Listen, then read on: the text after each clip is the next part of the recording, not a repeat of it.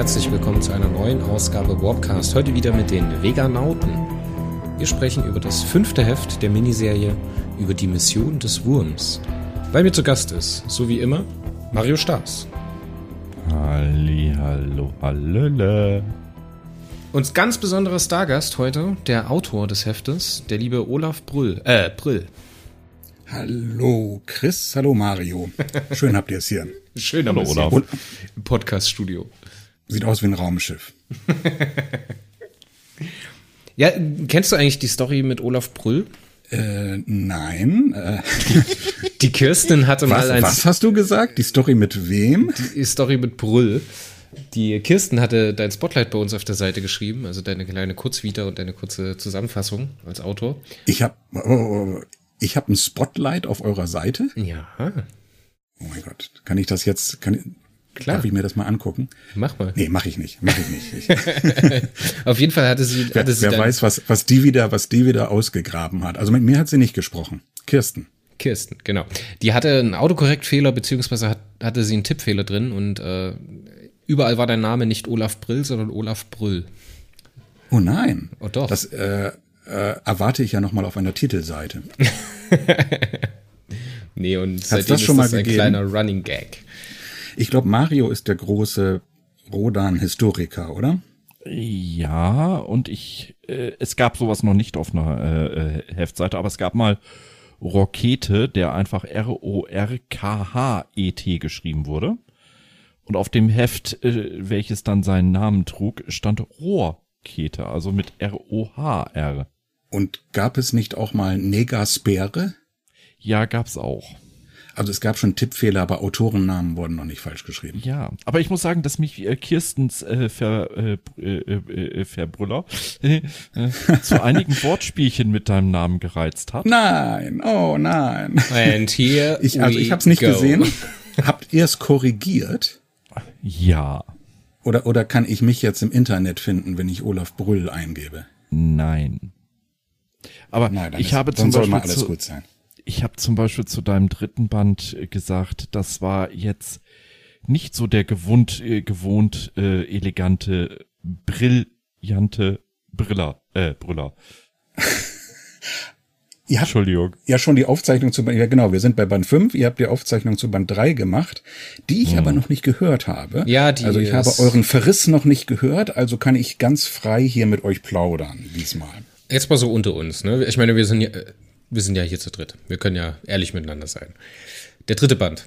Ähm, muss ich sagen, der hat mir auch nicht so gefallen. Ich bin leider nicht zum Podcasten gekommen mit Mario. Die Woche war hier die Hölle los. Wir hatten Kommunion und Taufe. Deswegen sind, haben wir es einfach terminlich nicht geschafft und der Mario hat einen Monolog aufgenommen. Dem hatte ich aber auch nichts mehr hinzuzufügen. Dementsprechend, ähm, ja, ich weiß nicht, Das was mit dem Verriss sollte eigentlich ein Witz sein. Ihr habt wirklich einen Verriss von Band 3 gebracht? Nein, wir haben Ja. keinen Verriss. Der war doch so schön. Verriss war's Vega, Vega, 1975. Sagen wir mal so, ich bin fair geblieben, äh, aber der große Wurf war es nicht. Er hatte Das deutliche eine- Schwächen. Das ist eine akzeptable Meinung. Ja, ich glaube, ich glaub, das lag aber wieder wie Band 2 an dem komischen Konzept von dieser rollenden Stadt und von dem Innenkanton. Das hat mir da irgendwie Unter noch in den, anderem. in den Knochen gehangen. So, die Story an sich konnte ich schon wertschätzen, aber leider hat's halt für mich nie so richtig zusammengefunden. Ich habe es in der Podcast-Aufnahme so nicht gesagt, aber was mich zum Beispiel, ich weiß jetzt nicht, ob es durchs Exposé vorgegeben war oder nicht, spielt auch im Prinzip keine Rolle.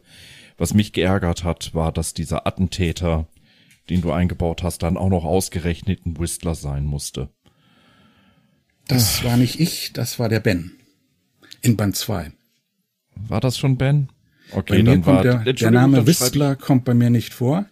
Dann Verzeihung, dann schreibe ich gerade eins dem anderen zu. Sorry. Ich weiß jetzt, ich weiß jetzt nicht, ob ihr mit Ben gesprochen habt. Ah, doch, ich weiß es. Ihr habt nicht mit Ben gesprochen. Ich- Ich habe ja die ersten beiden Episoden des Podcasts gehört. Äh, Dann hätte er euch das vielleicht verraten können, ob die Idee von ihm oder aus dem Exposé war. Also an dieser Stelle dann nochmal äh, Entschuldigung, dann habe ich dir jetzt was falsch zugeschrieben. Aber im Großen und Ganzen ähm, der dritte Band. Er war okay, er hat mich gut unterhalten, aber er fühlte, fühlte sich für mich als irgendwie nicht relevant für die Handlung so wirklich an, weil er hat sie eher in eine Seite bewegt als vorwärts. Das war Ja, das ist natürlich, Ja. eine, also wie gesagt, das ist natürlich alles erstmal eine akzeptable Meinung. Jeder, der ein Heftroman liest, kann davon ja halten, was er möchte.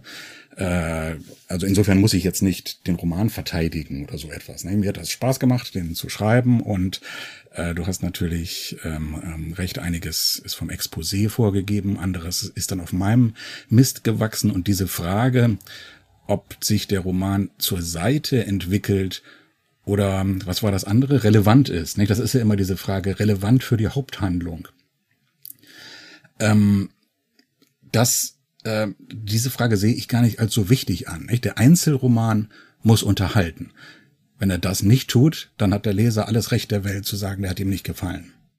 Ja, für mich ist das auch schon immer ein Kritikpunkt, wenn ich jetzt merke, dass der nicht irgendwie zielgerichtet ist. Ich meine, der kann ja gerne mal ein bisschen in die Breite gehen, das ist ja auch nicht schlimm. Aber der sollte sich halt schon anfühlen, als ob er ein klares Ziel hat, wo er auf zugesteuert sind. So, und wenn das nicht da ist, ist das für mich. Ja, ide idealerweise hat ja der Einzelroman eine in sich geschlossene Handlung, wo man so ein gewisses Gefühl der Zufriedenheit erzeugt und einen gewissen Abschluss hat und hat darüber hinaus dann noch eine Auswirkung auf den Rest der Handlung. Und ähm, wie gesagt, ich nehme das nie so besonders wichtig, was der Effekt auf den Rest der Handlung einer Miniserie oder der Gesamtserie ist. Es gibt ja auch dieses böse Wort vom Lückenfüller in der, in der Hauptserie. Ne? Das habe ich nie so gesehen. Lückenfüller-Romane gibt's nicht. Es gibt Romane, die unterhalten oder nicht unterhalten. Ähm, jetzt zitiere ich mal gerade Karl Herbert. Lückenfüller respektive Füllromane gibt es immer dann gegen Ende eines Zyklus, wenn ich merke, dass mir noch ein, zwei Hefte zum Erreichen der Runde 99 am Ende des Zyklus fehlen. Von daher stimmt er dir weitestgehend zu, wenn es nicht gerade der letzte oder vorletzte Roman eines Zyklus ist, kann es gar kein Lückenfüller sein. Ja. Ähm, das liegt jetzt auch nicht unbedingt schwerpunktmäßig an dir, die Kritik, die wir an, an Vega bisher äh, Stand Band 5 heute haben. Ähm, vielleicht zum Vergleich, in der Erstauflage war Vega immer so ein bisschen oder, oder die, das gesamte Rätsel um die Unsterblichkeit immer so ein bisschen zusammengehalten, dass du in jedem Heft so einen kleinen Monster of the Week Part hattest. Den haben wir hier ja mhm. auch. Aber du hattest so ein, ein übergreifendes Thema durch die, so, jetzt hast du den nächsten Schritt getan mit dem höheren Wissen. Hier ist die nächste Aufgabe, dafür benötigst du das höhere Wissen. Ja? Und dieses verbindende Part, dieses Element, das schwelt zwar bei Vega im Untergrund mit, hätte aber vielleicht hier und da, ähm, und das ist eben die Hauptkritik, mehr herausgearbeitet werden müssen. Es sind vielleicht nur ein, zwei Sätze pro Heft, die fehlen, um den Impact pro Heft zu bringen. Das möchte ich jetzt nicht dem einzelnen ja. Autor an, anlasten, um Gottes Willen. Ja, du könntest mir, bei Gelegenheit kannst du mir mal schreiben, was für ein, zwei Sätze das sein könnten. Also da muss man auch überlegen, wer das hätte machen müssen. Es ist wirklich eine Sache des Autors, des Exposé-Autors. Der Autor versucht immer, den Einzelroman so gut wie möglich zu schreiben. Da spricht der Olaf was Richtiges an. Das denke ich nämlich auch so. Ich finde, dieses äh, Aufbauen der Haupthandlung, also dieses Hauptstrangs über die zwei Hälfte, das ist doch eigentlich eine Kernkompetenz vom Exposé. Das muss doch da geleistet sein. Ja. So. Ja, und da, das, das muss sich doch nicht der einzelne, da muss ja nicht der einzelne äh, Autor darauf einwirken, dass das da ist. Deswegen gibt's die Nein, Dinger ja. Und wir arbeiten, wir arbeiten natürlich alle kräftig daran mit, dass sozusagen der Zusammenhang auch hergestellt wird. Es ist natürlich nicht so, dass wir alle nur versuchen, äh, einen einzelnen Roman zu machen. Wir arbeiten ja Hand in Hand und äh, geben auch entsprechende Hinweise. Also wir sind bei der Vega ja noch nicht am Ende.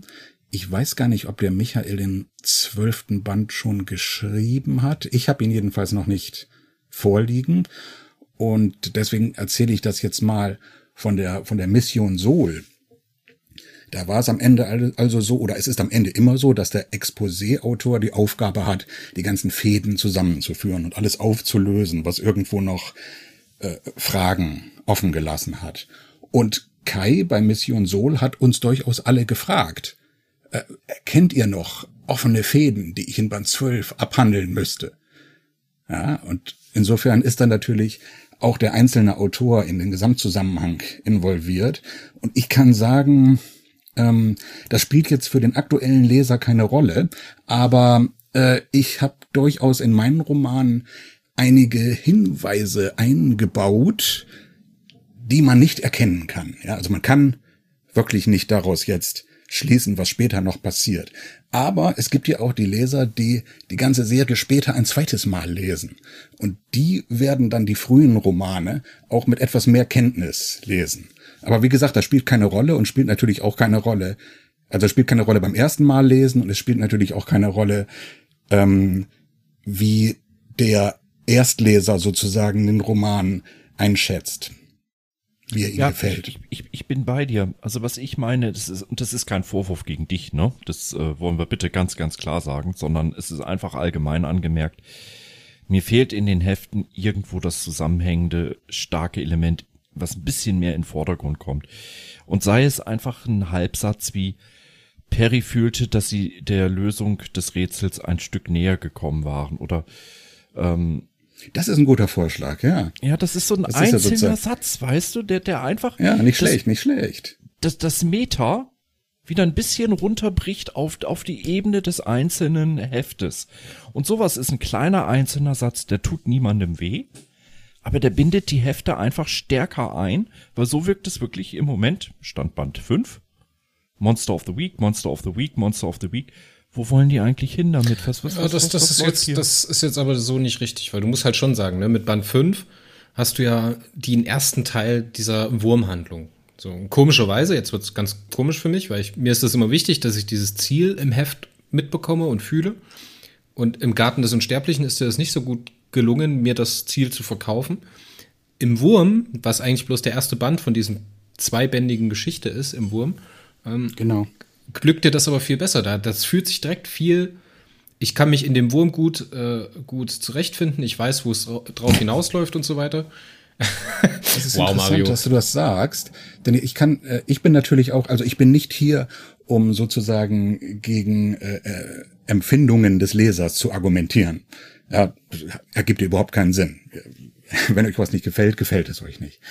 Aber ich kann natürlich immer so ein bisschen Hintergrund Making-of, äh, Behind-the-Scenes-Geschichten erzählen. Und wenn du sagst, in Band 5 ist der innere Zusammenhang besser gelungen als in Band 3, frage ich mich, könnte es etwas damit zu tun haben, dass in Band 5 die Haupthandlung einen größeren Raum einnimmt als die Nebenhandlung. Ja, ja. es gibt ja in beiden ja, ja. Romanen gibt es ja sozusagen den Handlungsstrang von Roden und Weatherby, die sich fortbewegen, durch den Außenkanton, den Innenkanton und so weiter. Und dann gibt es noch eine Nebenhandlung. Das ist in Band 3 die Vergangenheitsebene. Die nimmt die Hälfte des Romans ein. Das sind zwar nur drei Kapitel, aber drei lange Kapitel. Und es ist insgesamt etwa die Hälfte. Und bei Band 5 ist die Nebenhandlung kürzer. Die Poliskar-Handlung.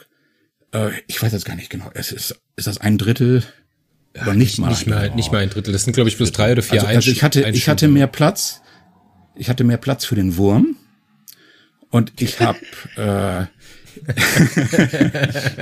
Das klingt das so falsch. Humor. Das trifft euren Humor, ja. Wollen wir nicht einfach Lanzette sagen?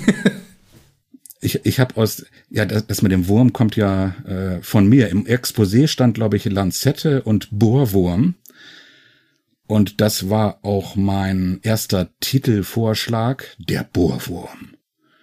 Und dann haben Klaus Frick und ich gesagt, nee, das ist irgendwie ein bisschen zu, zu langweilig. Und dann sind wir mit ein bisschen hin und her gekommen, äh, auf die, auf die, den Ausdruck gekommen, die Mission des Wurms. Ich fand das sehr gut und habe infolgedessen, als der Titel feststand, natürlich dann öfter das, dieses Vehikel auch im Roman Wurm genannt. Aber jetzt lasst mich mal bitte noch mal äh, Gedanken. Oh, entschuldige. Ja, ja. Dann mach du Achso. erst fertig und dann mache ich meinen Gedanken zu Ende. Genau, ich hatte nämlich auch noch einen offenen Gedanken. Ich hatte Hintergrundinformationen äh, angekündigt und hatte gesagt, vielleicht liegt es daran, dass die Nebenhandlung nur ein Drittel ist, dass ich mehr Platz für den Wurm hatte. Ne? Und ähm, ich hätte gern noch mehr Platz für den Wurm gehabt. Ne? Als ich das Exposé bekommen habe, da habe ich sogar äh, Michael Markus Thurn eine Mail geschrieben und gesagt, äh, ich hätte eigentlich Lust, äh, den ganzen Roman nur im Wurm spielen zu lassen so, so, so ein kleiner Hinweis, können wir nicht die Nebenhandlung irgendwo anders hin auslagern. Michael hat aber geantwortet, äh, nein, äh, in einer Serie, die Vega heißt, da müssen wir auch mal was im Vega-System erzählen. Und das habe ich äh, auch eingesehen. Immerhin erscheinen diese Miniserien 14-tägig.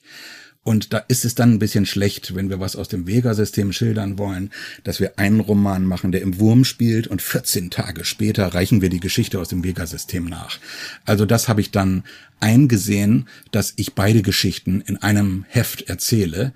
Mm, aus Autorensicht hätte ich, glaube ich, lieber noch mehr Platz für den Wurm gehabt. Aber ich habe auch einen Dreh gefunden, wie die beiden Handlungsebenen sozusagen innerlich zusammenhängen. Kommen wir vielleicht später noch zu. So, jetzt lass mich aber bitte doch meinen äh, eingehenden Gedanken zu Ende führen. Du hast ja mit 5 und 6 hast du ja so ein Doppelband, ne? Und dieses Hetzen über die Transmitterstation, das hört ja da praktisch auf. Dann haben wir mit 7 diesen Perspektivwechsel wieder zu Cookie und Bull. Und dann mit 8 kehren wir mehr oder weniger ins Vega-System zurück. Ich finde es ehrlich gesagt gut, dass die am Anfang dieses Hopping gemacht haben. Beim Lesen musste ich sagen, so, mh, hm, das hätte ich mir jetzt schon gerne noch ein bisschen länger angeschaut. Ich muss sagen, bei der rollenden Stadt war ich einfach froh, dass es vorbei war. Beim Innenkanton war ich auch froh, dass es vorbei war. Dann kommt der Cookie-Roman. Dann haben wir hier Band 5, 6. Das passt schon so. Und mit Band 5, 6 und dem Ende von Band 6 haben wir so eigentlich den ersten Baustein fertig. So, und dann geht's halt in, der, in, der, in das Vega-System zurück und dann wird ja dieser Konflikt noch mal ein bisschen aufgebaut und in einen begreifbaren Rahmen gepackt. Das finde ich ehrlich gesagt gut. Und ich dieses, dieses Monster of the Week Ding, was halt teilweise mit drin ist, das ist gut. Ich finde aber, dass es nur in Maßen okay ist, wenn das auf die, auf die Szenerie oder auf war ja, äh, die Welt das war ja, äh, ein Kritikpunkt bei der allerersten Atlan-Miniserie Traversan.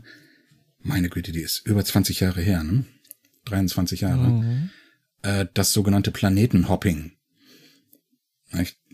Das war ja auch so, dass jeder Einzelroman dann den Handlungsort wechselte.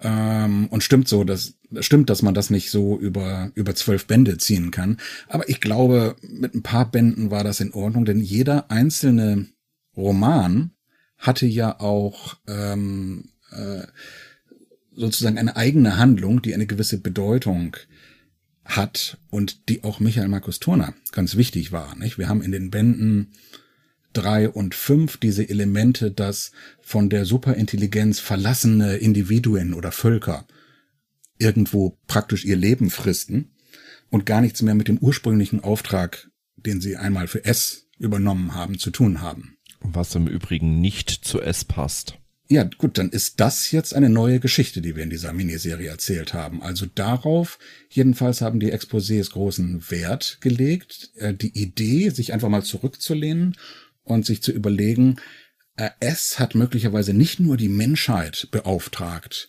etwas für ihn zu erledigen, sondern parallel auch viele andere Völker und Individuen, die möglicherweise in der Versenkung verschwunden sind. Wir haben ja in Band 3 die Hinatin, von denen Rodan nie etwas gehört hat und die nirgends mehr aufgetaucht sind, die sind einfach verschwunden. Die hätten genauso wichtig wie die Menschheit sein können, aber das war nicht der Strang, der es letzten Endes wichtig war. Der ist einfach untergegangen. Und wir besuchen jetzt ein paar dieser Stränge und gewinnen damit in gewisser Weise einen anderen Blick auf S. Da muss ich dir aber auf jeden Fall zustimmen. Da hast du recht. Das macht diesen, diesen, diese Perspektive nochmal ein bisschen größer. Aber wenn ich mich jetzt aus dem, also wir beackern ja auch zurzeit den Mythosacker. Ähm, wenn ich mich da an die Referenzen an S zurückerinnere, kommt er halt immer als der Onkel, der sich halt um alles kümmert, wenn irgendwas schief geht, ne, der halt immer da ist. Aber jetzt, wo du merkst, dass halt auch die, ähm, die Eugani zum Beispiel unterwegs sind dort oder diese Verlassenen in dem Garten des Unsterblichen, das hat schon ein cooles Gefühl, ne? Und das siehst halt, also ich habe mich da mehr damit auseinandergesetzt, wie weit außerhalb unserer Zeit oder der Zeit allgemein das S eigentlich steht und wie viel, wie egal das ist, wann der ist oder wie der ist. Er ist nicht vollständig moralisch, als den wir ihn sonst angesehen haben. Und in Band 3 haben wir die verlassenen Individuen und in Band 5 ein ganzes Volk. Oder sogar mehrere Völker. Ja, du hast ja auch diesen A, Maf, Maf A, der da als Kandidat reingeschleust wird und dann einfach hängen bleibt, ne? Es gab dazu mal eine Aussage äh, von Robert Feldhoff im Rahmen des ähm, dieses 200 Hefte Zyklus rund um die Negasphäre. Da hatte es aber auch eine Aussage getroffen, die ziemlich dazu passt. Also von daher so überraschend an sich ist es nicht. Äh, Perry, ich muss in so großen Zeiträumen und in so großen ähm, Dimensionen denken, dass mir das Leben eines Einzelnen wirklich so unwichtig sein muss wie eine Ameise. Für dich. Stark. Ja. Also es war jetzt stark vereinfacht wiedergegeben, aber das war so in etwa der Dialog. Mario, wo du die, wo holst du die Sachen eigentlich jedes Mal her? Ähm, ich genau, habe das wollte ich auch gerade Stark auch von dir. ich habe ein, dass ein, du das so findest. Äh, danke. Ich habe ein nahezu äh, fotografisches Gedächtnis fällt mir immer wieder auf. Ich habe nämlich jetzt letztens von meinem Papa äh, noch Bücher aus Diepholz geschickt bekommen, die ich vor 40 Jahren mal angefangen habe. Knapp. Oder ja, lass es 35 sein. Werner Winch, der Friedenskrieg. Und gestrandet in der Realzeit, die Fortsetzung. Ich war in Kapitel 3 von der Fortsetzung. Das, das ich ist wusste, Möwig Science Fiction, oder? Hm, das war noch Möwig Science Fiction, richtig. Die genau. erschien aber Werner im Heine Verlag damals. Möwig. Ja. Ach das so. war der Nachdruck aus dem Heine Verlag mit den schönen Bubbles. Als Cover. Einmal in Blau, der Friedenskrieg, und einmal in Rot über Lava, äh, gestrandet in der Realzeit. Und gestrandet in der Realzeit, wie gesagt, ich war mitten in Kapitel 3 ich habe einfach die Seite aufgeschlagen, habe angefangen. Ich wusste sofort wieder, wer welche Figuren sind, was vorher war. Das ist schon ein bisschen gruselig, weißt du das? Ja. Du hast also das gerade nicht irgendwo nachgeschlagen, sondern du hast das aus dem Gedächtnis zitiert. Ja, allerdings, das wollen wir an der Stelle auch nochmal klarstellen. Ähm, es gibt Situationen, wo mein Gedächtnis mich auch verlässt. Wir hatten auf einem Stammtisch mal die Diskussion um die äh, Venus.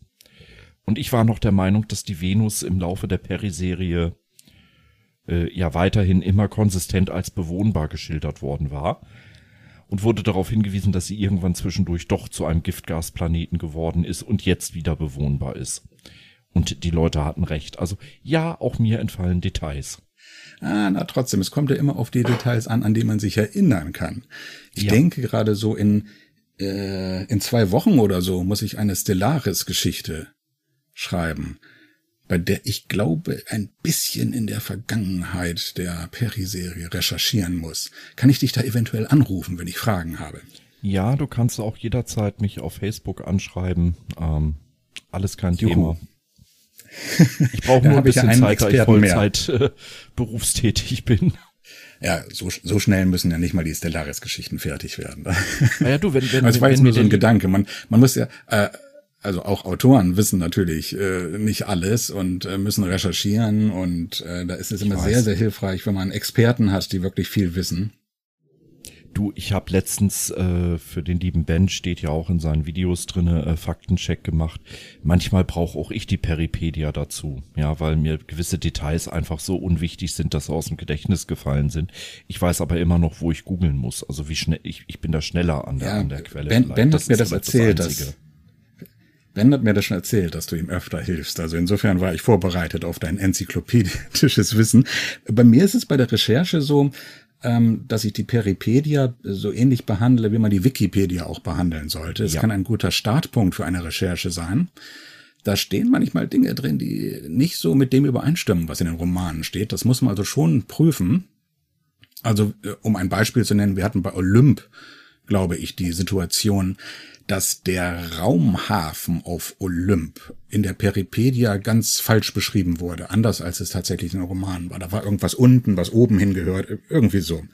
Und da hat die Uschi Zietsch uns in den Exposés darauf hingewiesen, dass wir das richtig beschreiben. Also man kann anfangen zu recherchieren und dann muss man allerdings schon äh, nachschlagen, wenn man wirklich die Informationen verwenden will. Man, ja. man kann überall, man kann ja, das ist ja der Zauber, man kann überall anfangen zu recherchieren. Wenn du ein wissenschaftliches Buch schreiben willst, kannst du anfangen, auf der Rückseite einer Packung Cornflakes zu recherchieren, aber das kannst du nicht als Quelle angeben. Das kann dich auf Gedanken bringen, wo du sozusagen hin willst und dann findest du da die wirkliche Information, die du zitieren Also was kannst. ich persönlich sehr gerne als Nachschlagewerk nutze, ähm, da stehe ich auch jederzeit zu, jetzt mache ich ein bisschen Schleichwerbung quasi, äh, vom SFCU, vom Science Fiction Club Universum, die Zeitrafferbände. Michael Thiesen. Ja. Die sind sehr genau, was die Handlungsabläufe betrifft, weniger was Personen und Orte betrifft, aber die Handlungsabläufe bekommt man dort wirklich in einer komprimierten und dann nochmal in einer längeren Form äh, richtig schön präsentiert. Leider in den letzten zwei, drei Zeitraffer zu sehr von seiner persönlichen Meinung getragen. Die früheren waren oh, besser, da waren 100% neutral. Ich kenne die, aber ich kenne nicht alle und kann dem Lob nur zustimmen, vor allem natürlich geniale Fußnoten mit Querverweisen überall hin. Mhm. Ja, aber in den letzten zwei, drei äh, Zyklen mh, hm, merkt man ihm so ein bisschen eine Perimüdigkeit an und das hat er leider auch so ein bisschen einfließen lassen. Das mal schauen, ob er das nochmal überarbeitet. Soll jetzt aber auch wieder keine. Kritik sein oder so. Ähm, aber die Zeitrafferbände ein sehr wertvoller Mitarbeiter. Ja, ja. ja. Also die Zeitrafferbände sind, sind definitiv das unverzichtbare äh, Nachschlagewerk schlechthin. Ja, sie sind nicht interaktiv wie die Peripedia, aber sie sind genauer. Weißt du, was ich manchmal noch mache, wenn ich was recherchiere? Ich habe hier dieses ganz alte silberne Perirodan-Lexikon, dieses dünne Bändchen. das, das noch äh, ähm, Heidrun Scheer, glaube ich, geschrieben hat, oder? Kann das sein? Ja. Unter anderem hat Heidrun ähm, zusammengefasst, ja. Das, das habe ich damals besessen das ist verschütt gegangen, aber es gibt ja eBay. Das habe ich jetzt also in hervorragendem Zustand wieder. Und manchmal gucke ich da einfach rein, natürlich auch nicht als einzige Quelle, aber einfach um mir irgendwie so eine alte Formulierung rauszuholen, die nicht überall im Internet steht. Ja, die, die nicht so abgegriffen ist, weil keiner dieses alte Lexikon mehr in die Hand nimmt. Und äh, manchmal funktioniert das. Ja, was ich bei modernen Heften so ein bisschen manchmal, und das fehlte mir bei Vega übrigens, kleiner Tipp, wenn ihr nochmal so eine Serie macht, die auf die Anfangszeit anspielt. Ja, so ich schreibe Formulierungen wie sie flogen nach dem Mond. Grammatikalisch ist, da wird Klaus Frick uns den Kopf abreißen, wenn wir sowas machen. Aber ich, ich glaube, ich habe das auch schon mal zu ihm gesagt. Äh, äh, ich vermisse ja solche Formulierungen wie irgendwie, wenn Clark Dalton am Ende eines Kapitels schreibt, wenn er wüsste, wie sehr er sich da geirrt hat. Oh ja, Mann. Oh ja, das ist geil. Foreshadowing. Ja. Foreshadowing. Ähm, ich glaube, Klaus hat dann die Augen verdreht und hat gesagt, so schreiben wir heute nicht mehr. Ja, aber ich, ich möchte an der Stelle mal den Alex von Radio Freies Erdruss äh, zitieren. Das hat er zwar über mich gesagt. Ähm, Mario ist nicht das Maß aller Dinge. Und genauso muss ich sagen, manchmal, so sehr ich Klaus Frick auch verehre und mag, ist auch er nicht das Maß aller Dinge. Gut, nicht alles recht. Denn in gewisser Weise ist er ja genau das, nicht? auf der Position, auf der er im Team spielt er spielt auf der Position im Team, wo es wirklich darauf ankommt, was er sagt. Ja, aber. Und das ist ja auch, das ist ja auch in den meisten Fällen. Ich meine, es ist ja genauso wie allgemein bei Lektorat von Büchern oder von Heften. Es, äh, man, man engagiert da jemanden, der die Texte verbessern soll, ja, oder der auch die, die Ausrichtung der Serie verbessern soll. Und das funktioniert eben in 95 Prozent der Fälle sehr, sehr gut. Und das muss reichen, weil wir alle nur Menschen sind und diese 5 Prozent Fehlerquote haben. Das ist eine super Fehlerquote. Und dann gibt es halt in diesen, innerhalb dieser 5 Prozent immer ein paar Sachen, die man dann halt doch auch noch falsch macht. Ähm, und mir fällt jetzt kein einziges Beispiel ein, wo Klaus Frick mal etwas falsch gemacht hätte, aber ich zweifle nicht daran, dass es das irgendwo gibt. Also um ein konkretes Beispiel zu er, nennen. Er übrigens auch nicht. Er bestimmt auch nicht. Äh, ich kenne ein äh, Beispiel, wo ich mit seiner Meinung sehr auseinandergehen mag. Ähm, manchmal gibt es ja diese voreingeschobenen Auszüge aus einer Enzyklopädie, die in mhm. der Vergangenheitsform über die Ereignisse im Heft berichten. Womit im Endeffekt für mich als Leser jede, jede, jede Spannung weg ist, weil die Menschheit wird es weitergeben. Sonst gäbe es nicht diese Enzyklopädie. Ja, Nö. aber ob die, es die Menschheit weitergibt, ob das das spannungstragende Element ist. Äh, ich meine, man hört auch schon. oft, äh, wenn, wenn wir eine Miniserie mit Peri Rodan und Bully und Gookie haben, dann weiß man schon, dass sie überleben. Aber die Spannung entsteht doch nicht daraus, dass wir glauben, dass äh, Peri, äh, äh, Cookie und äh, Bully sterben könnten. Da gibt es natürlich viele andere Elemente, die Spannung erzeugen. Äh, ja, nur vielleicht muss ich es konkretisieren. In der Miniserie bin ich bei dir, da ist die Spannung nicht, ob sie es überleben, sondern wie. Logisch. Ja, Geht nicht anders. Ja. Gerade wenn du Perry dabei hast, ja. Genauso wie in jedem Heftroman mir ganz klar ist, Perry muss es überleben. Das Wie ist die Spannung, nicht ob. Problematisch wird's aber, wenn du als äh, Aufhänger hast, die Zug das Überleben der gesamten menschlichen Rasse hing an diesem einen Punkt in der Zeit. Und dann hast du diese Enzyklopädie und damit ist schon klar, wie das Ganze endet. Und das ist blöd. Das ist eine vorweggenommene Foreshadowing, was einfach ja, aber komm, das ist aber teilweise auch Genre, ne? Das heißt Future, äh, wie heißt das? Uh, Future History. Future Imperfect. Nein, Future History. Zum Beispiel Asimov hat auch ganz viel so geschrieben. Mag ich nicht. Ich, ich weiß im Moment gar nicht, das ist diese Hospians Chronik, ne? Nee, die meine so ich nicht. Die. Ich meine an ähnliche Chroniken, wenn sie aus der Enzyklopädie en Enzyklopädie Terrania. Hospians autorisierte Chronik des so und so vielten Jahrhunderts. Da ist ja nicht klar, ob es überhaupt von Terranern geschrieben ist. Dazu gibt es keine Aussage. Ah, ja. Ja, und ich, nee, ich wollte gerade die Frage stellen, weil ich das jetzt gar nicht genau im Kopf habe. Ist eigentlich bekannt, aus welchem Jahr die zurückblickt in die Vergangenheit? Nee, ne? Nein. Hm. Nein. Hospians autorisierte Chronik kann Milliarden Jahre in der Zukunft sein. Ja, aber dann könnte man, man könnte irgendwann den Roman schreiben, äh, dann treff, triff, Rodan trifft Hospian. sagt, oh, ich schreibe gerade den letzten Band meiner Chronik.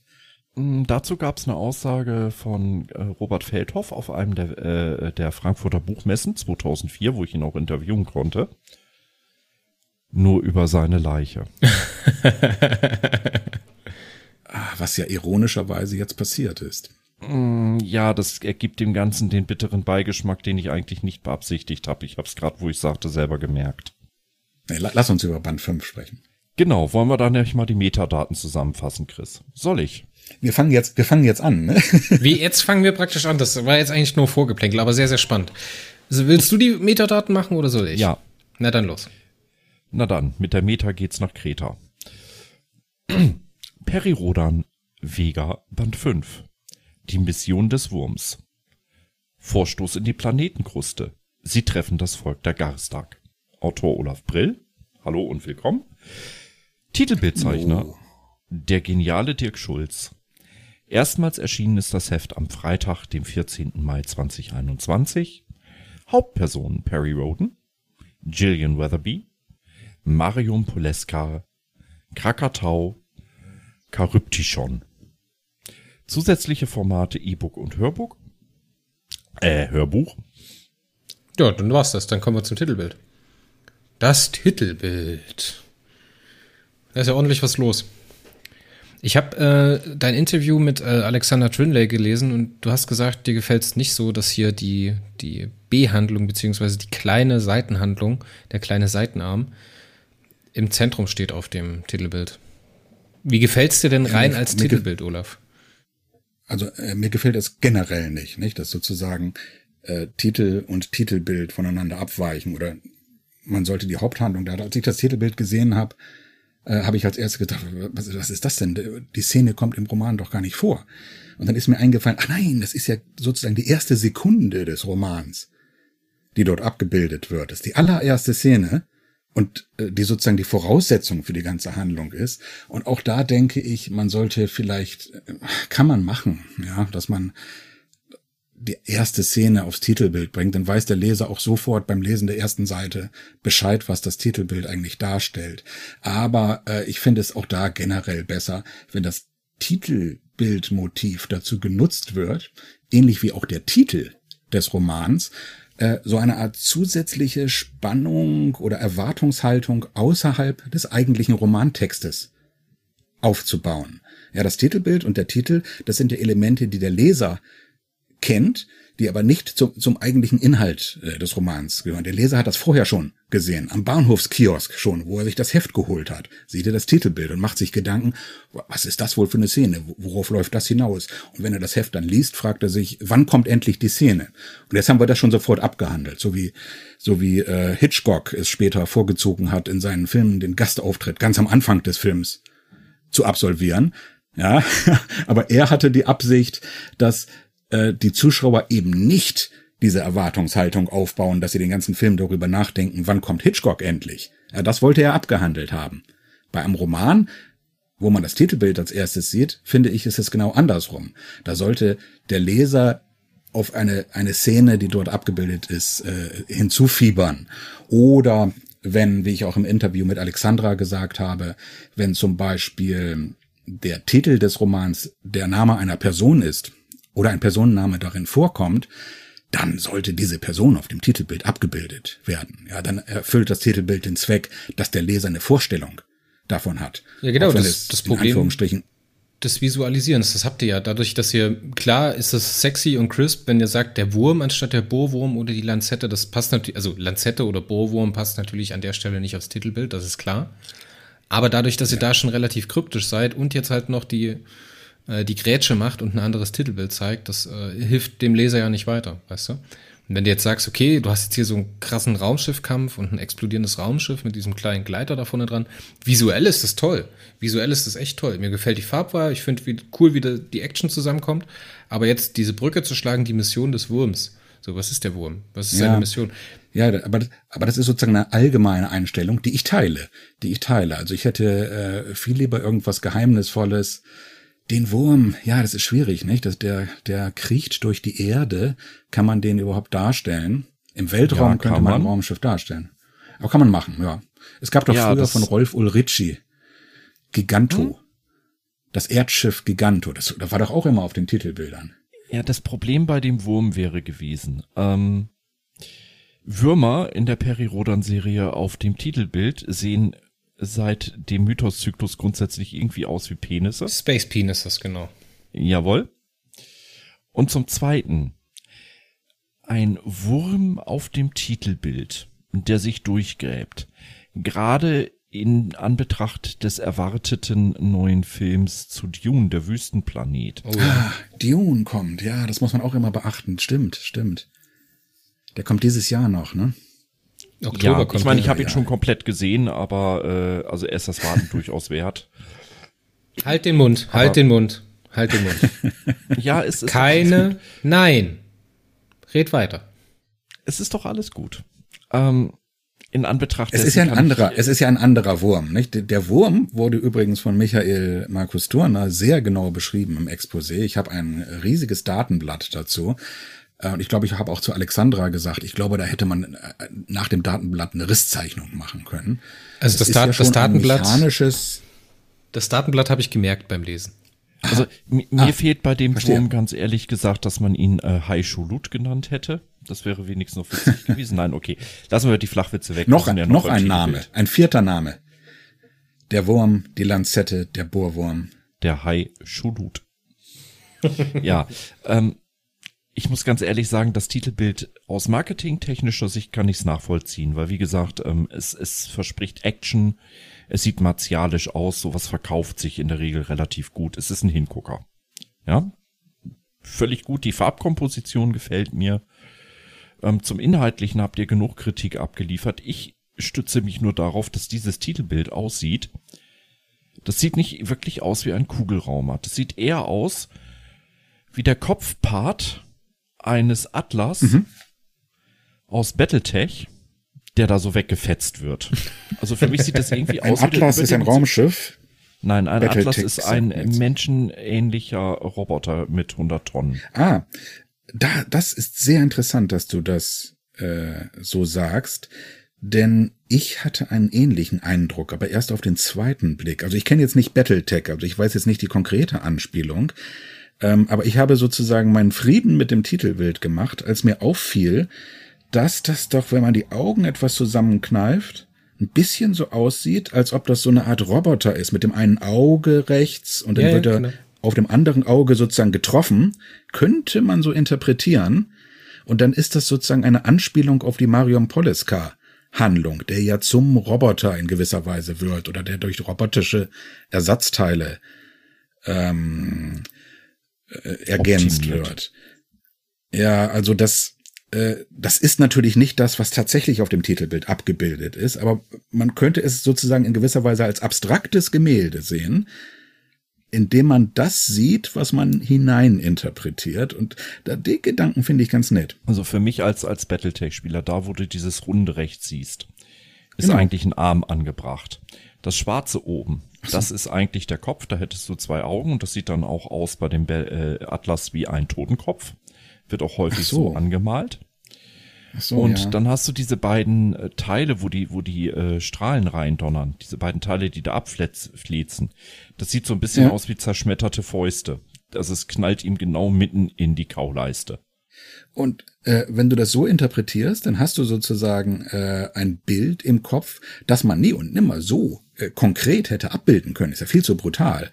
Also muss man es in gewisser abstrakter Weise machen. Also den Gedanken finde ich sehr, sehr reizvoll. Also lass uns Es mal das, Tit das Titelbild. es ist das, was du denkst, dass es ist. Lass uns mal das Titelbild abbinden, weil wir vertiefen uns immer mehr. Für mich ist es ein tolles Titelbild. Das Problem vom Titelbild entsteht im Zusammenspiel mit dem Titel. Ähm, es hätte für mich auch sehr gut zu Neo gepasst, zu einem Neo-Heft. Aber lasst uns jetzt endlich mal mit der Handlung einsteigen, weil sonst wird das heute Abend füllen, dieses Programm. Bevor Hast du etwa heute Abend noch was anderes vor? Nee, um Gottes Willen, aber wir sind jetzt schon eine Dreiviertelstunde drin und haben noch nicht mal mit der Handlung angefangen.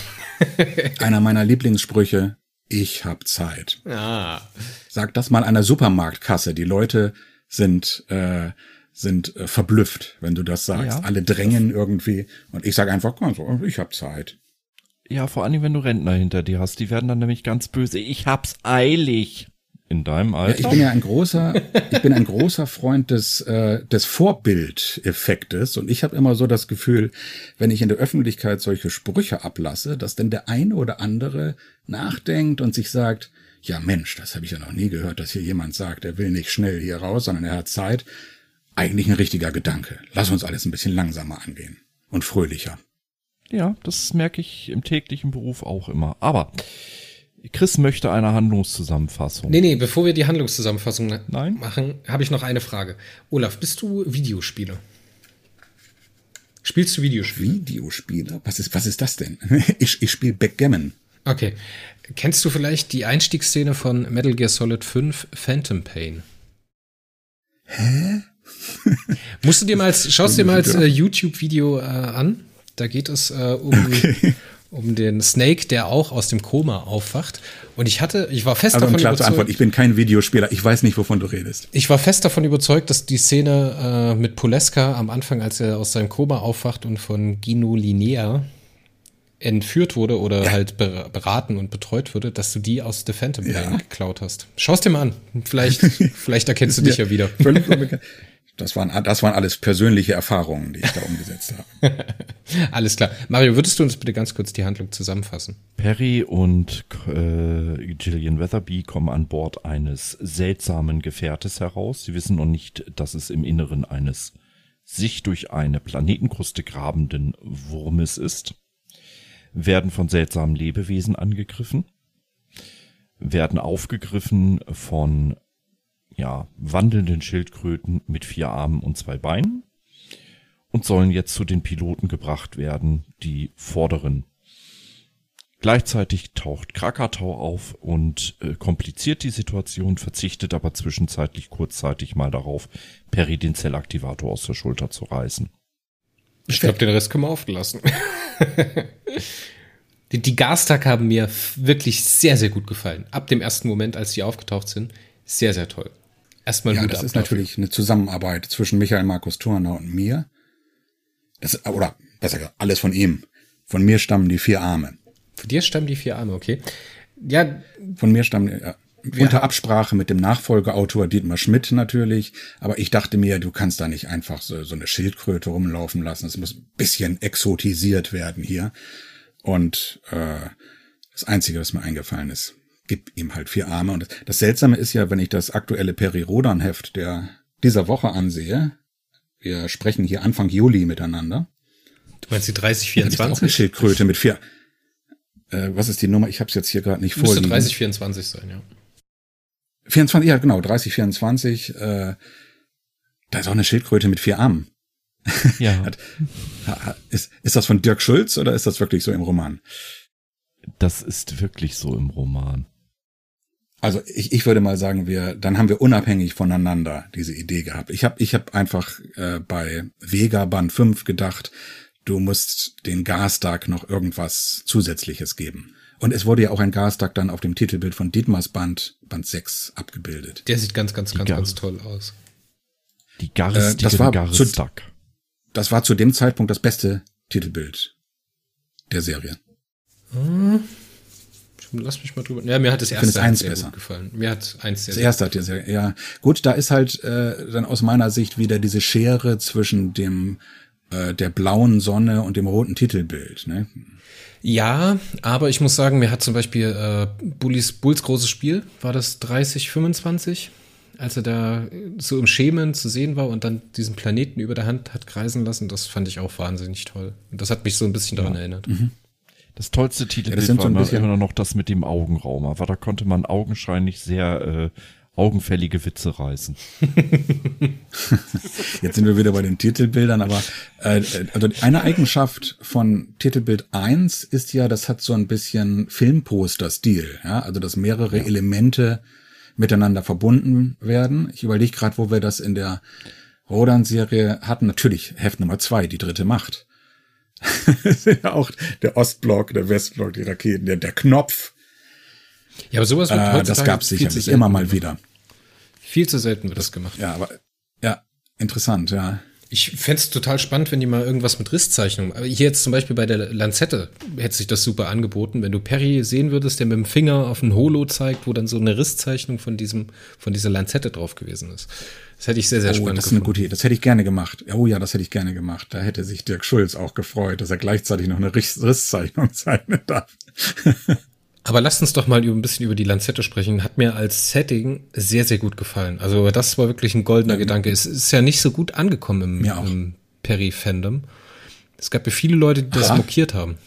Wel welche Quellen hast du? Ich habe es bloß hier und da mal auf Facebook gelesen, dass die Leute mit dem Wurm an sich nichts anfangen konnten.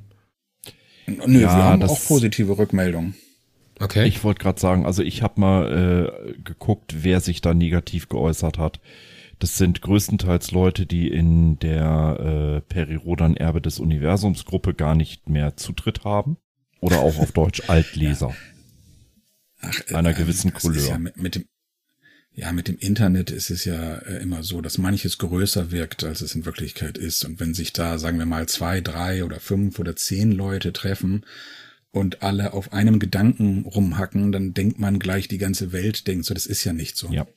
Also es ist verkürzt gesagt, es sind die ewig gleichen äh, Leute, die immer was zu meckern haben. Es sind die usual suspects. Also von daher, äh, also da habe ich auch nichts drauf auch, gegeben. Äh, wir kriegen natürlich äh, auch Kritik und äh, die größte Kritik findet im Übrigen intern statt. Ja, da sind wir äh, ähm, äh, ganz hard-boiled. Also äh, ich glaube, ich habe noch nie irgendwo eine äh, so starke Kritik gelesen, wie wir uns intern überhaupt hier äh, auseinandersetzen über das, was man besser machen könnte.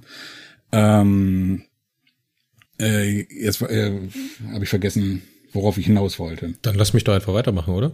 Vielleicht fällt achso, dir wir kriegen, achso, wir kriegen, wir kriegen Kritik. Ich wollte sagen, wir kriegen Kritik, aber wir kriegen auch immer äh, sehr viel positive ähm, äh, Rückmeldungen. Und das ist natürlich auch wichtig, nicht? denn diejenigen, die uns positive Rückmeldungen geben, äh, äh, das sind natürlich letzten Endes die, für den, die der Roman geschrieben ist. Ja, denen gefällt das, prima, da haben wir schon mal was richtig gemacht. Wir müssen natürlich darauf achten, dass das nicht nur zwei Leute sind. Äh, aber das ist auch immer sehr wichtig, dass man so eine Rückmeldung mal gibt, damit wir nicht hier im Tal der Tränen enden. Wir armen Schreiberlinge. Die Räumlichkeit in der Lanzette, das ist direkt mit dem ersten Satz, du hattest das ja dann drin. Ich meine, die Lanzette bewegt sich ja mehr oder weniger horizontal in der Kruste. Ne? Gestaffelt ist die aber halt mit einem Gravitationsfeld, was zur Spitze des Wurms zeigt, in die unterschiedlichen Decks. Und jetzt geht praktisch die Reise los, dass Perry und Jillian von den äh, Gastag aufgesammelt werden und dann in Richtung der Spitze des, äh, der Lanzette gebracht werden. Das waren zwei, drei Sätze, die du da drauf verwendet hast, aber es hat halt sofort Klick gemacht. Dann hattest du noch die Szene drin mit diesem äh, Unterschlupf von den Gastag, wo Perry und Jillian und Krakatau halt nebeneinander liegen mussten und halt diesen Zweckfrieden kurz geschlossen hat. Das ist super bei mir angekommen. Mhm, das, das ist wirklich super toll. Auch diese Viecher, die muss, dann. Muss ich gleich, so, ich gebe kurz mal eben das Lob weiter. Diese, der Unterschlupf stammt aus dem Exposé. Das ist ja echt eine geile Idee, weil du fühlst du direkt, okay, die Gastak haben keine Kontrolle mehr, sie können bloß noch diese kleinen Punkte offen halten, um halt zu sagen, okay, mhm, wir, genau. wir, holen, wir holen uns die Auserwählten und bringen sie sicher zu den Gebrüdern. Das fand ich wirklich eine tolle Idee. Und dann hast du ja die Situation. In, in, gewisser Weise ist das letztlich ja die Mission des Wurms, ne? Ja, ja. Was, also, über das Ziel vom Wurm müssen wir, denke ich, auch noch mal kurz drüber reden. aber das ist, glaube ich, auch wieder ja. so ein Trick von S. Ähm, aber wie dieses, dieses Trio, beziehungsweise diese vier Leute sich auf den Weg machen zur Spitze, das fand ich, fand ich sehr, sehr schön. Und dann kommt ihr da rein und phasenweise mit dem Missgang, mit diesem, mit diesem Zellwesen, ne, das sich teilt und halt diese kleinen, äh, ja, Chamäleonartigen Dinger, die dann halt da rumfleuchen. Dann dieses Biotop so beschrieben, dass es halt schützenswert ist, ne, dass die sich selber scheuen davor, Waffen einzusetzen, die den Wurm beschädigen könnten, dass überall Aggregate sind. Das ist super für mich rumgekommen. Super dichte Story. Und ich habe mich direkt wie in so einem Horrorfilm, ah, das freut mich. Horrorfilm ah, gefühlt. Und, und, und auch gleich, gleich wieder das Lob an den Expokraten weitergeben. Ich glaube, alles, was du eben aufgezählt hast, stammt aus dem Exposé von Michael Markus Turner. und wo kommt die Sache her mit, äh, ich, ich hab's. Der Pubertät, der Gasttag? War das von dir oder war das auch von Michael? Nein, es war auch von Michael. Oh, Jetzt muss ich mal so langsam drüber nachdenken, was ich eigentlich geschrieben von mir kommt die kleine Passage über Kannibalismus auf Generations äh, oder Objekten. Ja, diese Symbiose ah, zwischen nee, es, es kommt, es kommt schon einiges von mir. Also von mir kommen nicht nur die, die, die vier Arme der Gastark, aber das, was du gerade alles so aufgezählt hast, ja, also es sind wirklich Ideen, die der Expokrat da vorgegeben hat und von mir stammt halt die Ausführung. Das hätte ich ja nie gedacht, dass er da so kleinteilig reingeht. Das, das sind zum Teil sehr detaillierte Exposés und an anderen Stellen gibt es dann wieder sehr viel Freiheit für den Autor. Das ist also ganz, das ist gar nicht, das ist nicht gleichmäßig so, aber manches ist sehr detailliert vorgegeben und ich denke immer, wenn im Exposé solche Details ausgeführt sind, dann hat das immer oder es kann immer zwei Funktionen dienen. Das erste ist, es ist, ein, es ist einfach Vorarbeit. Ja, der Expo-Autor hat schon was vorgearbeitet, was der Autor dann nicht selber erarbeiten muss. Das ist sehr schön. Manchmal widerspricht das den Ideen, die der Autor gerne umsetzen würde, aber man hat wenig Zeit und es ist gut, wenn Arbeit schon erledigt ist. Das ist aber nicht das Wichtige. Das Wichtige ist zweitens, ähm, die Romane sollen ja zueinander passen und deswegen muss immer das in Datenblättern oder Exposés genau detailliert werden, was in mehr als einem Roman geschildert wird. Okay. Ja, der Dietmar sollte ja weitermachen mit dem Wurm und der hat halt auf dieselben Daten zurückgreifen können wie ich. Mario, komm, jetzt nicht jedes Mal, oder? Doch. Ihr habt einen Running Gag, den ich nicht kenne. Nee. Nein, ähm, wenn du sagst, er muss weitermachen mit dem Wurm, das klingt irgendwie ein wenig falsch. Ach komm, das Wort Wurm war doch so schön für diesen Band. Ich habe mich richtig gefreut über den Titel. Wir, wir ja, ringen ja um solche Titel und, und glauben am Ende immer einen Titel gefunden zu haben, der wirklich gut passt. Weißt du, ich bin mit meinen 47 Jahren geistig halt immer noch sieben. Och, Mensch. Und du bist jünger als ich. Ja. Unfassbar. Die ganzen Boah. jungen Leute. Aber du hast mit Willi Volz gesprochen. Du hast mit Willi Volz und Karl-Herbert Scheer gesprochen. Mit Scheer hatte ich sogar einen sehr langen und ähm, intensiven Kontakt. Was ihn zum Beispiel, was, was ich immer wieder betonen muss im Fandom, er hatte ja den Beinamen vom Fandom bekommen, Handgranaten Herbert. Und das hat ihn jedes Mal zutiefst getroffen. Ach. Ich kannte auch noch Kanonen Herbert wegen K.H. Mm, das Kanonenherbert kam in den späteren Jahren dazu und auch das war etwas, was er gehasst hat wie die Pest. Man schreibt auch heute so gewisse, wir, müssen ehrlich sein, in der Anfangszeit der Serie gab es so den ein oder anderen Ausrutscher, äh, sprachlich wie auch inhaltlich in äh, die Zeiten vor 1945. Bleibt, glaube ich, bei der Nachkriegsgeneration nicht aus und auch bei Military nicht. Und da, da kann ich gleich eine kleine Anekdote zu Band 3 erzählen. Gerne. Und Karl Herbert war immer derjenige, der dann so, wenn seine Co-Autoren, ne, und speziell an allererster Stelle Mar, mal wieder vom Leder gelassen haben, ohne wirklich nachzudenken, was sie da eigentlich raushauen für komische Sätze. Und dass das Ganze so ein bisschen abzudriften drohte in eine gewisse Ecke, wo er nicht hin wollte. Dann war Cher derjenige, der dann ähm, trotz seiner markigen Sprache gerne mal wieder äh, ja. Perry vors Parlament treten ließ und die Demokratie hochfeiern ließ, ja, weil äh, wurde ja mal zum 900. Mal wiedergewählt. Ja. Ja, das sind natürlich alles Zeichen der Zeit. Die, die frühen oder die Rodan-Serie wurde geschaffen von Männern, die im Krieg gewesen waren und dann auch Kriegshandlungen beschrieben haben. Und da kam die Sprache dann in gewisser Weise mit. Und dann haben sich ja sozusagen in jedem Jahrzehnt haben sich dann ja äh, auch, auch, auch andere Dinge entwickelt, die die Serie immer wieder geändert und neu erfunden haben. Ja, ich habe ja für Band 3 habe ich ja nochmal die entscheidenden Bände mit dem ersten galaktischen Rätsel, die im Vega-System spielen, nachgelesen. Das hat großen Spaß gemacht. Es war ein bisschen seltsam, weil ich mich ich habe die natürlich schon oft öfter gelesen, diese Romane, jetzt nach längerer Zeit mal wieder. Und es hat mir immer großen Spaß gemacht. Aber diesmal musste ich mich auf Dinge konzentrieren, die gerade die unwichtigen Details waren, die man beim Lesen, wenn man der Handlung folgt, einfach so überblättert. Also mhm. was ist eigentlich wo äh, im Vega-System und was für Gesten machen die Pheronen und so weiter. Das habe ich mir alles rausgeschrieben. Und dass dann die Terraner das erste Mal auf Guki treffen und so, äh, das war für mich dann gar nicht mehr so relevant. Und äh, die Anekdote, die ich dazu zu erzählen habe, geht so. Ich habe dann auch äh, versucht, äh, einfach so, das mache ich sehr, sehr gerne, auch um so Zusammenhang zu erzeugen zwischen Romanen, ähm, manche Ausdrücke mir aufgeschrieben, die ich auch verwenden wollte. Wie haben die damals eigentlich was genannt? Äh, ein Beispiel ist der Ein-Mann-Jäger, mit dem die da ja rumfliegen. Ähm, das waren Raumjäger. Ja, also heute denkt man immer, die hießen Ein-Mann-Jäger. Aber das basiert auf einer Risszeichnung, die irgendwo in den 200er ja, Bändern, ja. Bänden äh, veröffentlicht wurde.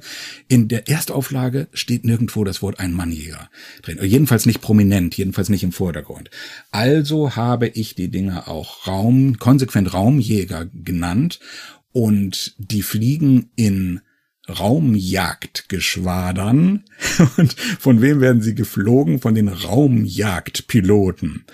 Und als das überall in meinem Roman auftauchten, die Raumjagdpilotin Gillian Weatherby, da hat Klaus Frick gesagt, das klingt doch alles bisschen zu sehr nach Weltkrieg. Lass uns mal, lass uns da mal Raumpiloten schreiben. Das ist moderner. Und der arme Dieter Schmidt, unser Lektor hat dann die äh, verantwortungsvolle Aufgabe gehabt, in meinem Roman die Raumjagdpiloten alle in äh, Raumpiloten umzuändern.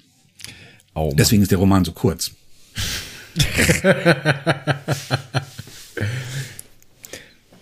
so, jetzt haben wir, jetzt haben wir ganz schön viel gebauchpinselt, Mario. Wollen wir mal mit den Kritikpunkten, mit den negativen Kritikpunkten einsteigen? Na. Nein. Doch. Ich dachte, ich dachte, ich rede einfach so lange, bis die Zeit um ist, dann kommt ihr nicht mehr dazu. Die Zeit könnt, geht ihr nicht. Ihr könnt gerne um. sagen, was ihr wollt. Der Roast. Ah, wir sind im noch. Internet. Im Internet haben wir unendlich viel Platz. Nein.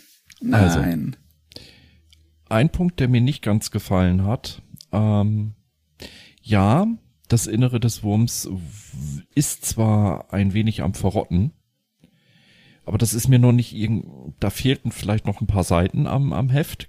Mag sein. Aber es wirkte noch nicht verrottet genug. Es ist, das hat noch kein Bedrohungsszenario so, so, so richtig. Es blieb etwas nebulös. Ne, der Lebensraum an sich ist noch zu sicher, ne? Der ist noch kein Feind. Mhm. Ja, guter, guter Punkt. Das kann ich also, akzeptieren als Meinung. Vielleicht fehlte äh, da Volumen, ja, die Nebenhandlung hat Platz weggenommen. Vielleicht fehlte Zeit, das am Ende auszuarbeiten. Aber das, das nehme ich als Kritik an. Mich, äh, ich möchte dazu noch sagen, diese ganze Wurmhandlung, man kriecht da im Wesentlichen durch von einem Stockwerk ins nächste und so. Weißt du, woran mich das erinnert hat? An die Atlan-Serie ab Band 500. Oh Als Atlan auf die Sol kommt, da war das doch gefühlte 20, 30 Bände lang so, dass Atlan durch irgendwelche Abwasserschächte in der Sohl kroch. Nein. Und das war eigentlich ein ganz schönes Gefühl, ähm, äh, dass ich mich beim Schreiben daran erinnert fühlte. Aber ich nehme natürlich die Kritik an, dass man da vielleicht noch ein bisschen mehr Fleisch auf die Knochen hätte machen können. Es waren die ersten zehn Hefte. Danach gab es ja fast 20 Hefte, die Abenteuer auf diesem Planeten, auf Kranenfalle oder nee, Kranenfalle war es nicht, aber Mausefalle. Mausen, Mausefalle-System, ja. Wo sie sich ja wirklich von einem äh, Monster of the Week zum nächsten gehangelt haben. lassen wir ja, das weg. Ich, ich weiß, dass, Hefte, ich weiß, dass das nicht 30 Bände waren, aber es, es fühlte es sich so gefühlt. an. Und es, es, aber es war trotzdem einfach, äh, ich fand das damals atmosphärisch einfach. Ich konnte mich da total reinversetzen. Und es zeigt ja. dann natürlich auch die Größe der Sol, dass Atlan nicht einfach als strahlender Held da ankommt und die Führung übernimmt, sondern dass er sich da wirklich äh, als ganz kleiner Mann sozusagen durchkämpfen muss. Natürlich wussten wir, dass er gewinnt am Ende, äh, aber das fand ich doch einfach von der Atmosphäre her unglaublich schön. und hätte mich sehr gefreut, wenn ich was von dieser Atmosphäre rüberbringen hätte können. Vielleicht ist es nicht ganz gelungen, vielleicht beim nächsten Mal. Leute, ich habe ein bisschen Probleme mit Krakatoa in dem Roman. Lasst uns mal über ihn reden. Ich verstehe nicht ganz, wo seine Motivation ist. Ich wollte jetzt eigentlich dem lieben Olaf noch sagen, dass es nur so einzelne Halbsätze gewesen wären, die es aufgewertet hätten. Okay. ich meine, Krakatau hat das Ziel, Perry und Jillian einzufangen und Perry den Zellaktivator abzuluxen. Jetzt hat das Ende von äh, Band 6, also nicht von Band 5, sondern vom Nachfolger von Band 6 hinter den Truhen, ja ein bestimmtes Ziel vorgegeben für Krakatau. War dir das bewusst? Oder was hast du hier damit gemacht? Warum schließt er auf einmal Frieden? Er ist ja genauso ausgewählt wie Perry. Er kann sich ja auch aufnehmen lassen von den Gastag und hinbringen lassen. Warum macht er das so, wie er es tut? Was hast du dir dabei darf gedacht? Ich, darf ich vielleicht vorher sagen, wie ich, ich das aufgefasst ja. habe? Ja. Ich glaube, das hat er deswegen getan, weil ihm bewusst war, dass er ganz alleine das Dilemma nicht lösen kann, weil er braucht ja noch den Rückweg. Und solange wie er den Rückweg nicht offen hat oder weiß, wo er ist, ja, wäre es blöd. Ja. Aber er muss doch wissen, dass er Perry braucht für die Truhe. Nein, das wusste er zu dem Zeitpunkt offensichtlich nicht. Hm. Er hat ihm ja den Zellaktivator nicht rausgerissen und ähm, was er wusste oder nicht, äh, das, das haben wir nicht erzählt, nicht wahr? Dann, wohl, dann will ich es natürlich an dieser Stelle auch dabei belassen. Das ist jetzt so eine Stelle, wo es ganz schwierig ist, dass der Autor sozusagen erzählen soll, was er sich dabei gedacht hat, weil genau das soll ja im Roman rüberkommen und nicht in einem Interview über den Roman. Also insofern hoffe ich, dass ich das Exposé da einfach gut umgesetzt habe und dass Krakatau genau das macht, was mir dort vorgeschrieben wurde. Der erste Wurf von dem Roman, den du abgegeben hast, wie viel war da drin, was am Ende nicht, äh, was am Ende wieder rausgestrichen wurde? Das kann ich leider nicht sagen, denn ich lese niemals die äh, äh, Druckversion der Romane hinterher. Das, das, das führt nur zu Tränen. Da findet man sofort die ganzen Fehler, die man selber gemacht hat, die hinterher reingekommen sind. Ähm, und wenn ich keine Chance mehr habe, etwas zu ändern, dann gucke ich mir das Endergebnis nicht mehr an. Das mache ich auch bei Buchprojekten so. Also wenn wir ein Projekt machen, wo ich mal derjenige äh, bin, der als letzter alles liest und wir müssen abgeben und das Ding ist in Druck, dann mache ich vor der Abgabe alles, um an jeder Stelle noch Verbesserungen vorzunehmen. Ich gucke mir alles auch fünfmal oder zehnmal an. Aber sobald es abgegeben und im Druck ist und aus dem Druck kommt, äh, kann ich nichts mehr ändern und dann ist mir das, äh, dann kann ich auch loslassen. Ja, dann ist mir das in gewisser Weise egal und ich guck ehrlich gar nicht mehr rein. Hintergrund ist folgender, ihr habt ja diese tolle Beschreibung von der Räumlichkeit und von den Bezügen zueinander. Das heißt, wie Perry und Gillian von A nach B kommen. Aber in dieser Erzählung sind immer mal wieder so Brüche drin, wo ihr teilweise erzählt ihr ein Stockwerk oder zwei Stockwerke in diesem Wurm über Kapitel, dann halt wieder drei, vier im Weg mit Gastag und Krakatau und dann kommt halt ein Sprung von zehn oder 15 Etagen da drin, die sich halt für mich so anfühlen, ah. als wäre da was rausgeschnitten, weißt du? Und das, das, nee, äh, da, der, da kann, das Tempo da im Heft, das Tempo im Heft ist halt so gebrochen an manchen Stellen und das ist mir halt auch negativ. Ah, das empfindest du als gebrochen. Das habe ich mit Absicht gemacht. Das kommt dann von mir. Ich habe mir vor diesem Gespräch überlegt, ob ich euch das als Frage stellen sollte, ob ihr das bemerkt habt und wie euch das gefallen hat. Das, das, äh, das habe ich ganz mit Absicht gemacht. Und zwar einfach aus äh, Platzgründen. Ich merke dann an einer bestimmten Stelle, du kannst jetzt nicht ewig so weitermachen und die über, von Etage zu Etage jagen, denn ich hatte ja das Datenblatt und wusste, wie groß der Wurm ist und wo ich sie noch hinbringen musste. Und dann habe ich an einer Stelle tatsächlich das Tempo erhöht und einfach abgekürzt das hat dir nicht gut gefallen? Nicht gut gefallen ist falsch, aber das, das rumpelt so, weißt du? Du hast diese beengte Räumlichkeit, ah, du hast diesen kleinen, diesen kleinen Wurm, wo du dich, wenn du jetzt mal sonst Systeme hast oder die Vega-Systeme oder riesen Kugelraume, da hast du halt diesen kleinen Wurm, wo du dich von A nach B bewegst und ständig hast du so eine klaustrophobische Stimmung, es ist dunkel, es ist verrottet, es ist gefährlich ja. und dann Kabel hängen aus den Wänden. Ja, ja, genau so habe ich mir das vorgestellt. Es sind so aufblitzende stroboskopartige Lichter und dann auf einmal hast du diesen, diesen keine Ahnung, diesen, ihr habt ja dann immer diese Punkttrenner im Kapitel drin und dann bist du 17 Stockwerke weiter unten und denkst du so, oh, jetzt. Ja, das habe ich mit Absicht. So, und was, was macht das, merkte, was macht das mit den Charakteren? So, die haben, sind ja in einer Stresssituation, weißt du, und jetzt siehst du halt nicht, wie sie diese 17, ich meine, das zermürbt die ja auch, wenn Genau, die einfach nur 17 Stockwerke nach unten latschen. Ja, klar, und ich schreibe dann sozusagen, sie sind mal über eine Brücke gekommen und mal an einem Seil hinabgeklettert und sind jetzt 17 Stockwerke weiter. Und Ich glaube, ja, du das machst, ich, mit glaub, du machst es mit, gemacht. mit einem, mit einem Antigraflift oder sowas, wo sie im Schacht nach unten klettern. Ich glaube, irgendwie so Ja, ja, den, den habe ich natürlich äh, mir ausgedacht, damit sie schnell vorankommen. Ja, das stimmt allerdings völlig mit Absicht. Äh, ich hatte zwei Möglichkeiten. Entweder äh, schildere ich jetzt wirklich sehr detailliert äh, Stockwerk um Stockwerk. Da hätte der Roman nicht ausgereicht. Oder ich denke mir halt irgendwie äh, so etwas aus und dann habe ich dieses ähm, äh, das äh, die, diese Methode gewählt und ich finde das manchmal eigentlich gar nicht schlecht, dass man die Handlung schneller voranbringt, wenn man merkt, du, du musst nicht alles im Detail ähm, schildern, wenn es an dieser Stelle mal wirklich nur darauf ankommt, dass sie von A nach B gelangen. Da könnte alles Mögliche passiert sein. Ne, Die, die, die, die Hobbits bekommen den Auftrag, nach Mordor vorzudringen. Da passierte eine Menge unterwegs und da standen sie da.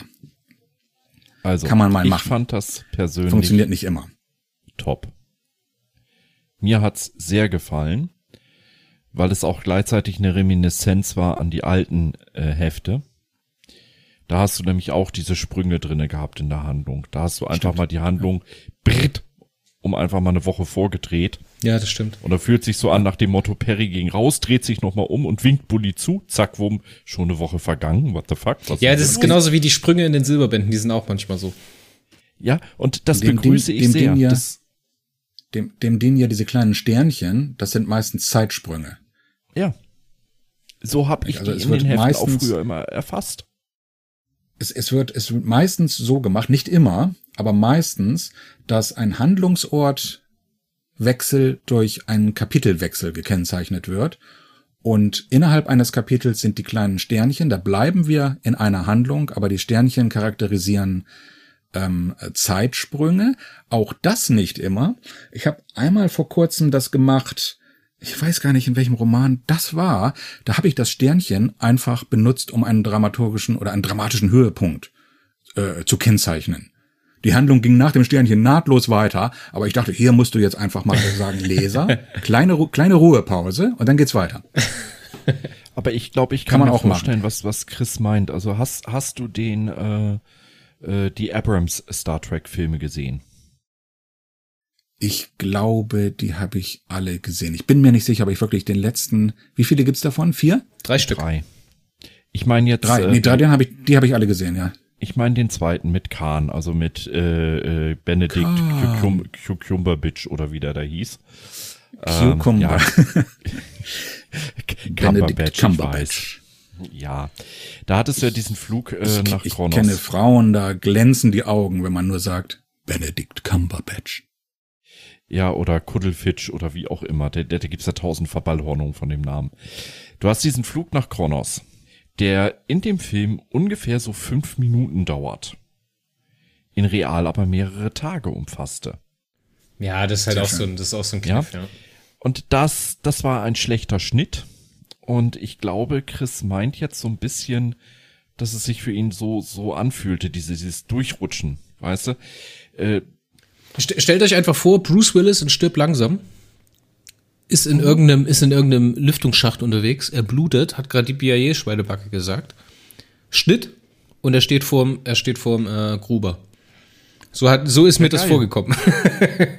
ja, aber ich hab's ist, begrüßt, vorher muss er noch die Hände gefesselt haben und der Romanautor schreibt, äh, äh, wie durch ein Wunder hat er die Fesseln überwunden. Ja, aber mein Gott, ein Tod musste sterben. Das, Terroristen. ein Tod musste sterben und das ist ein Kritikpunkt, der natürlich auch bloß ein halber ist. Ne? Aber hey, ich habe lange gesucht und habe mich drauf gestürzt. Boah, Also manchmal mal kann man das tatsächlich, tatsächlich so machen, wie mit meiner, meiner äh, Herr der Ringe Parodie äh, vorhin, dass man sagt, hier werden jetzt also große Handlungen, wo wirklich viel passiert, einfach mal übersprungen und gesagt, er hat es irgendwie geschafft. Ja. Und warum? Wegen der Wuptizität. Mhm. Und weil die links gedreht ist, das ist klar. So, so sieht's aus. Ich muss allerdings sagen, die Nebenhandlung im Vega-System war deine Stärke. Das war besser als alles im Wurm.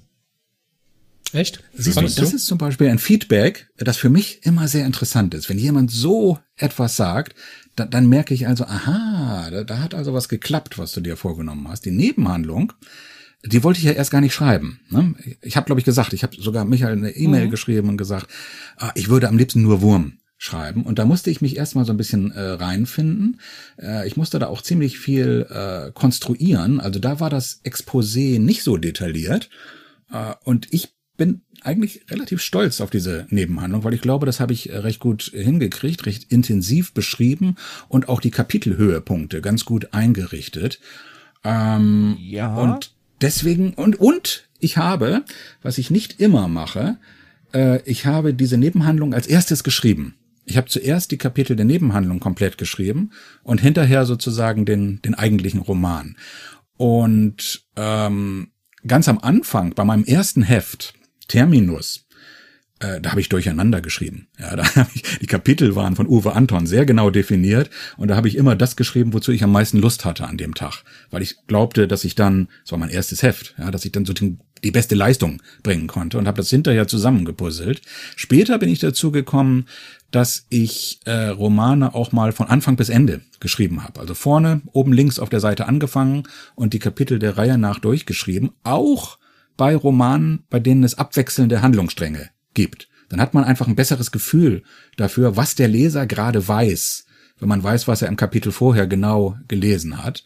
Und diesmal habe ich es nicht so gemacht. Diesmal wollte ich die Poleska-Handlung dann tatsächlich als erstes schreiben. Das hatte auch was mit der Länge zu tun. Ich musste einfach wissen, wie lang das wird, um den Rest des Romans mhm. einrichten zu können. Äh, und da hatte ich, wie gesagt, das Gefühl, diese Handlung, die ich erst eigentlich gar nicht schreiben wollte, ist mir doch ganz gut gelungen. Da finde ich es ein sehr schönes Feedback, wenn du sagst, das gefällt dir eigentlich am besten. Ja, also ich bin ein Freund von ähm, kurzen, kleinen, äh, schnellen Romanen, also so ungefähr 1800 Seiten Stephen King. ja, der Witz kam gut, jetzt gut, also, nicht richtig an. Das, das ist bei mir, mich hat das immer abgeschreckt an den King-Büchern, dass die so Nein. verdammt dick sind. Aber ich fand die The Green so Mile fand ich gut.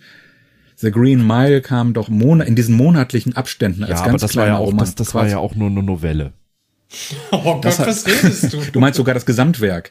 Das Gesamtwerk war. Aber da habe ich wirklich mal ein, äh, eine Novelle von King, äh, äh, richt, da, da habe ich richtig mitgefiebert, als wirklich, also sozusagen jeden Monat ein Teil rauskam und man hatte das Gefühl, King schreibt das gerade. Der hat Band 6 noch nicht geschrieben, äh, als war Band 2 so. rausgekommen war und so. Ja, war ja. auch so. Und das war das das fand das fand ich toll, aber von Anfang an so ein dickes Buch in der Hand zu haben mit tausend Seiten, das hat mich immer überall abgeschreckt. Mich nicht. Dann, ähm, ja, gut zu wissen. Um es relativ kurz zu sagen, ähm, die Nebenhandlung war toll. Ich hätte sie gerne ein bisschen länger gehabt, ähm, noch ein bisschen mehr die Verzweiflung, den Schmerz, äh, seine Körperteile verloren zu haben, äh, die Verzweiflung, die man dabei spürt. Da hätte man so richtig schön in den Splatter- und, und Psychobereich gehen können. Ach ja, ähm, das wollte ich den Lesern doch nicht antun. Oh, sowas liebe also ich, aber gut, das sind persönliche Vorlieben. Was mir sehr gefallen hat, war diese sich anbahnende, ähm, oh, die möchte ich vögeln, äh, Blicke auf seine Retterin. Ähm, was mir dabei ja. so ein bisschen fehlte, war so dieser eine Satz, dass sie so an ihm herunterguckt. Wir haben dich in allem verbessert, wie ich sehe. Er guckte an sich, er ja, schaute an sich runter. Das oh. hat doch bestimmt irgendein Autor mal in Zusammenhang mit Robotern schon so. War das nicht Tascha ja, ja sogar in Star ja, Trek? Ja, Mann, ja, Mann. I'm Aber trained in multiple techniques weißt du, das, das hätte man äh, nicht, nicht zu sehr ausführen müssen. Das, das ist wirklich das einzige Manko an der ich an wollte, Nebenhandlung, dass sie wirklich nur an ihm runterschaut, wie ich sehe, haben wir dich in allem verbessert. Und er, er guckte an sich runter. Er war nackt. Oh, dachte er. Ich, äh, ich nehme, ich nehme den Gag-Vorschlag äh, zur Kenntnis. Ich wollte das nicht so hervorheben, denn mh, mm, dass Poleskar ah. tatsächlich diese Art von Gefühlen gegenüber Gino Linear, Linear äh, entwickelt, das war nicht so ganz vorgeschrieben im Exposé, aber ich hatte das Gefühl, das macht es einfach besser. Ich wollte es aber nur andeuten, damit ich auch die Nachfolgeautoren dann nicht in eine Zwangslage bringe. Mit Nein. Also ich fand das ganz gut, so wie ich es gelöst habe. Mit dem Bit hast du es. Ich, ich, nehme das zur Kenntnis, dass da ein ausgelassener Gag zur Verfügung stand, den ich nicht den ich, ich habe den Ball nicht weitergespielt. Du und ich glaube auch nicht, dass das die Altleser, die da manchmal doch sehr prüde sind, so sehr auf die Palme gebracht hätte, weil du nennst nichts beim Namen, du, du umschreibst. Ja, nicht, nicht wegen auf die Palme bringen. Ein paar Worte, ne? Nee, nee, es ging auch nicht äh, um auf die Palme bringen, weil da vielleicht Sexual Content drin ist, sondern äh, ich wollte einfach diesen Aspekt nicht so in den Vordergrund stellen, aber doch sanft andeuten. Ja, das, das, da, da wäre so ein bisschen mehr der, der Gartenzaun, nicht nur die Latte, sondern der ganze Gartenzaun ins Gesicht vielleicht ein Ticken besser gewesen. Aber der Meister des Wortwitzes. Mein Kritikpunkt an der Nebenhandlung ist, dass du mich genau mit diesem Bit, mit dieser amorösen Beziehung oder mit den Gedanken von von äh, Poleska da ein bisschen rausgedrückt hast. Das habe ich, das habe ich dir nicht so richtig abgekauft. Weil auf der einen Seite willst du von mir, dass der Admiral der feronischen äh, Streitkräfte oder der Flotte, der gerade seinen Tort verloren hat ne, und der diesen Ausspruch gebracht hat, Periroden ist an dem allen schuld. So, der gerade seinen Körper verloren hat, der gerade ein übelst traumatisches Erlebnis hinter sich hat, ähm, dass der dann auf einmal in der Situation die Truller, die ihn da pflegt, die halb Maschine ist, irgendwie sexy finden soll. Das habe ich dir nicht ganz abgekauft. Das hat mich da ein bisschen rausgedrückt. Okay. Wie viel hast du aus der, aus der Nebenhandlung selber rausgekürzt? War es dir am Ende zu viel? Hast du mehr Platz für die Wurmhandlung gebraucht? Weil allgemein hat's nee, mir. Nee, da habe ich nicht mehr. Nee, ich habe das so. Allgemein. Ich habe das so gemacht. Ja. du bitte zuerst. der Gast immer zuerst. Äh, ich, ich, ich habe die zuerst geschrieben dann gesehen, wie lang es ist. Die Länge war okay. Ich bin mir jetzt nicht ganz sicher. Ich glaube, das hatten wir eben vorhin schon. Nicht? Äh, ich glaube, es ist ein Drittel, ein Drittel bisschen des wenig, Romans. Bisschen weniger. Und dann habe ich einfach beim Schreiben, dann habe ich einfach beim Schreiben mich daran orientiert. Das war sozusagen das, was für mich okay war, dass ich genug Platz für den Wurm hatte. Aber wie gesagt, das ist halt hier wieder diese. Jetzt hat er selber genommen. Hast du gehört, Mario? Ja. Das war dasselbe wie mit den, mit den äh, äh, Levelsprüngen, hätte ich jetzt beinahe gesagt, mit den Etagensprüngen im Wurm, dass sich das für mich ein bisschen zu kurz und zu knapp angefühlt hat. Klar hast du Zeitsprünge drin, die sind mir aber zu wenig visualisiert, um halt diesen krassen Turn von diesem pharaonischen Admiral weg von äh, der, der Treue und der Tradition hin zum mehr oder weniger Verräter, ne, mit Hintergedanken natürlich auch, ähm, da zu rechtfertigen. Aber ansonsten war das super plastisch, super plastisch. Ich hätte sowas schreiben können wie Rodan wischte sich den Dreck vom Gesicht, der durch einen Vorfall entstanden ist, der in der Zwischenzeit passiert ist. den, den wir aber nicht beschreiben. Äh, nochmal zu Olafs Ehrenrettung. Ähm, Chris, äh, du weißt ja, dass ich so eine psychologische Hintergrundbildung äh, habe, ne? Ähm, für mich war das jetzt wirklich nicht sprunghaft, dass er so schnell äh, die Seiten gewechselt hat. Im Gegenteil. Ähm, du hast einen Menschen mit PTSD und totalem, ähm, für mich hat sich's äh, so angefühlt wie das Stockholm-Syndrom. Da können Menschen mit äh, in ultra starken Stressreaktionen ähm, ihrem Übeltäter gegenüber, der ihnen jetzt ein bisschen hilft, unheimlich schnell Dankbarkeit und, und Abhängigkeit gegenüber entwickeln. Ja, aber also das war für nein, mich nein, total das, logisch. Das ist, ist totaler Quatsch, weil bei posttraumatischen Belastungsstörungen oder halt so das wie Stockholm hast du immer eine zeitliche Trennung. Ne? Ich meine, nein. Poleska ist hier mitten in seinem Trauma drin und er ist nicht posttraumatisch. Äh, hast du nicht die zeitliche Trennung, das geschieht zeitgleich. In, dem, in, der, in der Situation aber überhaupt nicht. Das funktioniert doch nicht. Doch. Er ist doch, er ist doch mitten in dem Trauma. Das traumatische Erlebnis für Poleska ist, dass sein Körper verbrannt ist. Oder halt, dass ja. er verstümmelt wurde. Und das ist seine traumatische Situation. So. Und in demselben Augenblick entwickelt er ja diese Gefühle für, wie wird das ausgesprochen? Ginolinär? Vollkommen ich logisch, weil sie ihn gerettet hat. gesagt, aber ich, ich bin nicht entscheidend. Ich habe auch das Hörbuch nicht gehört. Was sagt der Hörbuchsprecher? Das, das kann man sich immer zum Vorbild nehmen wir kriegen immer die, die CD am Ende. Und dann habe ich, am Anfang habe ich dann immer die Romane gehört. Das fand ich ganz toll, weil der Hörbuchsprecher macht meinen Text nochmal besser. auch, auch wenn ich was vermasselt habe. Das hört sich immer gut an, das ist toll. Aber äh, später ist es unfassbar. Man hat die Zeit nicht mehr, sich seine eigenen Romane anzuhören. Also posttraumatische Belastungsstörung lasse ich da nicht gelten, weil wir, wie gesagt, noch in seinem Charaktertrauma drin ist. Und Stockholm-Syndrom funktioniert auch nicht, weil die Charakterdynamik zwischen den beiden falsch ist. Weil ähm, Poleska. Willst du mir jetzt das erklären, was ich studiert habe? Ja, möchte ich dir gerade meinen Standpunkt dazu klarstellen. Poleska ist, fühlt sich ja selber auf Augenhöhe mit der Gino Linea und sie will ihn ja auch auf Augenhöhe halten, um ihn manipulieren und nutzen zu können. Sie ist ja nicht auf, es bringt dir ja nichts, ihm die ganze Zeit zu zeigen, okay, du bist von mir abhängig. Und das ist ja ein zentraler Punkt beim Stockholm-Syndrom.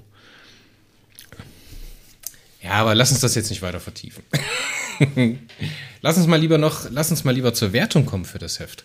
Klasse. Ich zittere. Ich fand's auch klasse. die ganzen Kritikpunkte, die ganzen negativen Kritikpunkte, die ich mir jetzt hier noch rausgesucht habe, da musste ich mich natürlich sehr tief reingraben. Ne? Und die waren jetzt nicht so augenscheinlich wie zum Beispiel beim dritten Band, der mir wesentlich weniger gefallen hat. Oder habe ich, oder hab ich euch durch meinen Charme eingelullt? Hm, nein. Nein, niemals. Dann will ich immer dabei sein, wenn ihr einen, mein, eines meiner Hefte besprecht. Toller Roman, der aber einen würdigen Abschluss braucht, um sein Versprechen einzulösen. Das Versprechen, was du ja gibst, löst ja am Ende der äh, Dietmar Schulz an. Finde ich gut. Aber. Ähm, Dietmar Schmidt meinst du? Äh, Dietmar Schmidt, entschuldige bitte. Dietmar Schulz, wie komme ich denn darauf? Dietmar Schmidt natürlich mit Band 6. Der Text ist viel mehr nach meinem Geschmack. Der Olaf Brill tut sich hier meiner Meinung nach viel leichter eine echte Welt zu erzählen. Ne? Die Räumlichkeit, das hatte ich ja schon gegeben. Die Orientierung fährt mir viel leichter als in der rollenden Stadt. Die Charaktererzählung beschränkt sich auf das nötige Maß und ein Roman, der wundervoll komplett wirkt, aber nicht durch großartig wilde Einschübe äh, zerschnitten wird. Das hat mir sehr, sehr gut gefallen. Von mir gibt es ja, acht von zehn, würde ich mal sagen. Mario, wie sieht's bei dir aus? Ja, um das Wortspiel aus dem Vorfeld wieder aufzugreifen. Diesmal war Olaf brillant. Äh, bei dem Band 3 hatte ich dir ja gesagt, war ich irgendwie sehr unsicher zwischen fünf und sechs Sternen. Ich meine, fünf Sterne ist immer noch durchschnittlich gut, ne? Da habe ich zumindest das ah, bekommen, ich hab, was ich, ich bezahlt habe. Noch nicht gehört zu Band 3.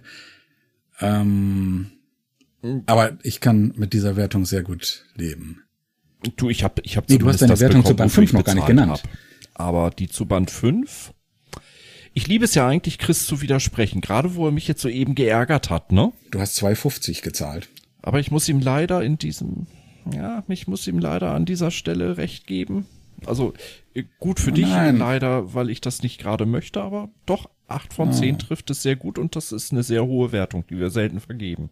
Da kann ich natürlich sehr gut äh, mitleben. Ihr, ihr musstet das nicht machen. Ich habe euch nicht gezwungen. Sagt, dass ich euch nicht gezwungen habe. Du hast uns nicht gezwungen, Olaf. Du hast uns gezwungen. Richtige Reaktion. Nein. Ähm, ja, ich kann sehr schön. Das, das ist immer, äh, immer eine gute Belohnung, wenn einem einer sagt, äh, dass das, was man gemacht hat, doch irgendwie gefallen hat. Uns wird ja Klar sonst, man sowas gern. Uns wird ja sonst immer vorgeworfen, dass wir zu kritisch sind. Aber ich glaube, heute gibt es relativ wenig Anlass, negativ kritisch zu sein. Mir hat es sehr, sehr gut gefallen. Tolle Geschichte und wie gesagt, der sechste Band äh, greift das ja auf und ist mal mindestens ein genauso toller Roman. Na klar. Dietmar ist auch ein toller Autor und so sollte es auch sein. Ne? Es sollte auch, klar, das ist eine, das ist eine Doppelbandgeschichte, die wir da erzählt haben, an der wir parallel gearbeitet haben. Ne? Jeder Autor, der uns besuchen kommt, ähm, bekommt am Ende von uns die Möglichkeit oder die Bitte, auf ein Projekt hinzuweisen, was ihm aktuell sehr am Herzen liegt. Gibt es irgendwas, über das du sprechen möchtest? Oh, es ist ja immer so, dass man an vielen Projekten arbeitet, die erst sehr viel später spruchreif sind. Und ich hasse das, wenn diese Autoren im Internet schreiben, hier, ich habe ein geheimen Projekt. Und ich, ich sage euch, dass ich ein geheimen Projekt habe, aber ich sage sonst nichts mehr darüber. Warum schreibt man sowas? Man kündigt das Projekt an oder eben nicht. Also das ergibt keinen Sinn, wenn ich jetzt etwas erzähle, woran ich aktuell äh, gerade arbeite. Und es ist auch nur deswegen geheim, weil äh, es halt noch nicht noch nicht spruchreif ist, ja, weil es noch nicht äh, weil es noch nicht angekündigt werden kann. Aber wir haben vor einiger Zeit ein Projekt beendet. Äh, ich bleib jetzt mal im Periversum, äh, das jetzt wirklich auf der Zielgeraden ist und zum Jubiläum im September auch erscheinen soll. Das ist der zweite Band der Peri-Comics aus der Alligator Farm, also das zweite Album Oh, die Alligatoren ja. haben ja zuerst die, die Comic-Hefte ein bisschen fortgesetzt. Dann ist das so ein bisschen zu viel geworden. Man hatte zu lange Abstände zwischen den einzelnen Heften. Und wir haben, glaube ich, 2015, war das, also vor, vor einigen Jahren haben wir das erste Album gemacht und das zweite ist also fertig. und müsste demnächst in Druck gehen. Kommt also dieses Jahr noch. Ich durfte schreiben. Wir haben einen ganz tollen Künstler. Till Felix macht die Zeichnungen und die, bei Comics ist es ja immer so, ähm, der Künstler ist der Star. Ja, das muss einfach toll aussehen, auch unabhängig davon, was im Text steht oder was für eine Handlung das ist. Und ich sage euch, das sieht toll aus. Bombastische Bilder. Ich bin ganz begeistert davon und freue mich, das in wenigen Monaten in der Hand zu halten. Das zweite Album der Perry Comics. Sehr stark. Da würde ich sagen, lass uns gut sein für heute. Das war ein sehr, sehr tolles Gespräch, Olaf. Das hat mir sehr, sehr viel Freude bereitet. Und ich denke, wir wollen dich, also spreche für uns, Mario, wenn wir sagen, den äh, Olaf laden wir mal wieder ein, oder? Auf jeden Fall. Wenn er denn dann kommen möchte. Mir hat's auch Spaß gemacht. Ich bin gerne wieder dabei. Chris, Mario, es war mir ein Vergnügen. Und dann hören wir uns beim nächsten Mal, wenn es wieder heißt, die Veganauten kommen im Warpcast. Auf Wiederhören. Tschüss. Auf Wiedertür.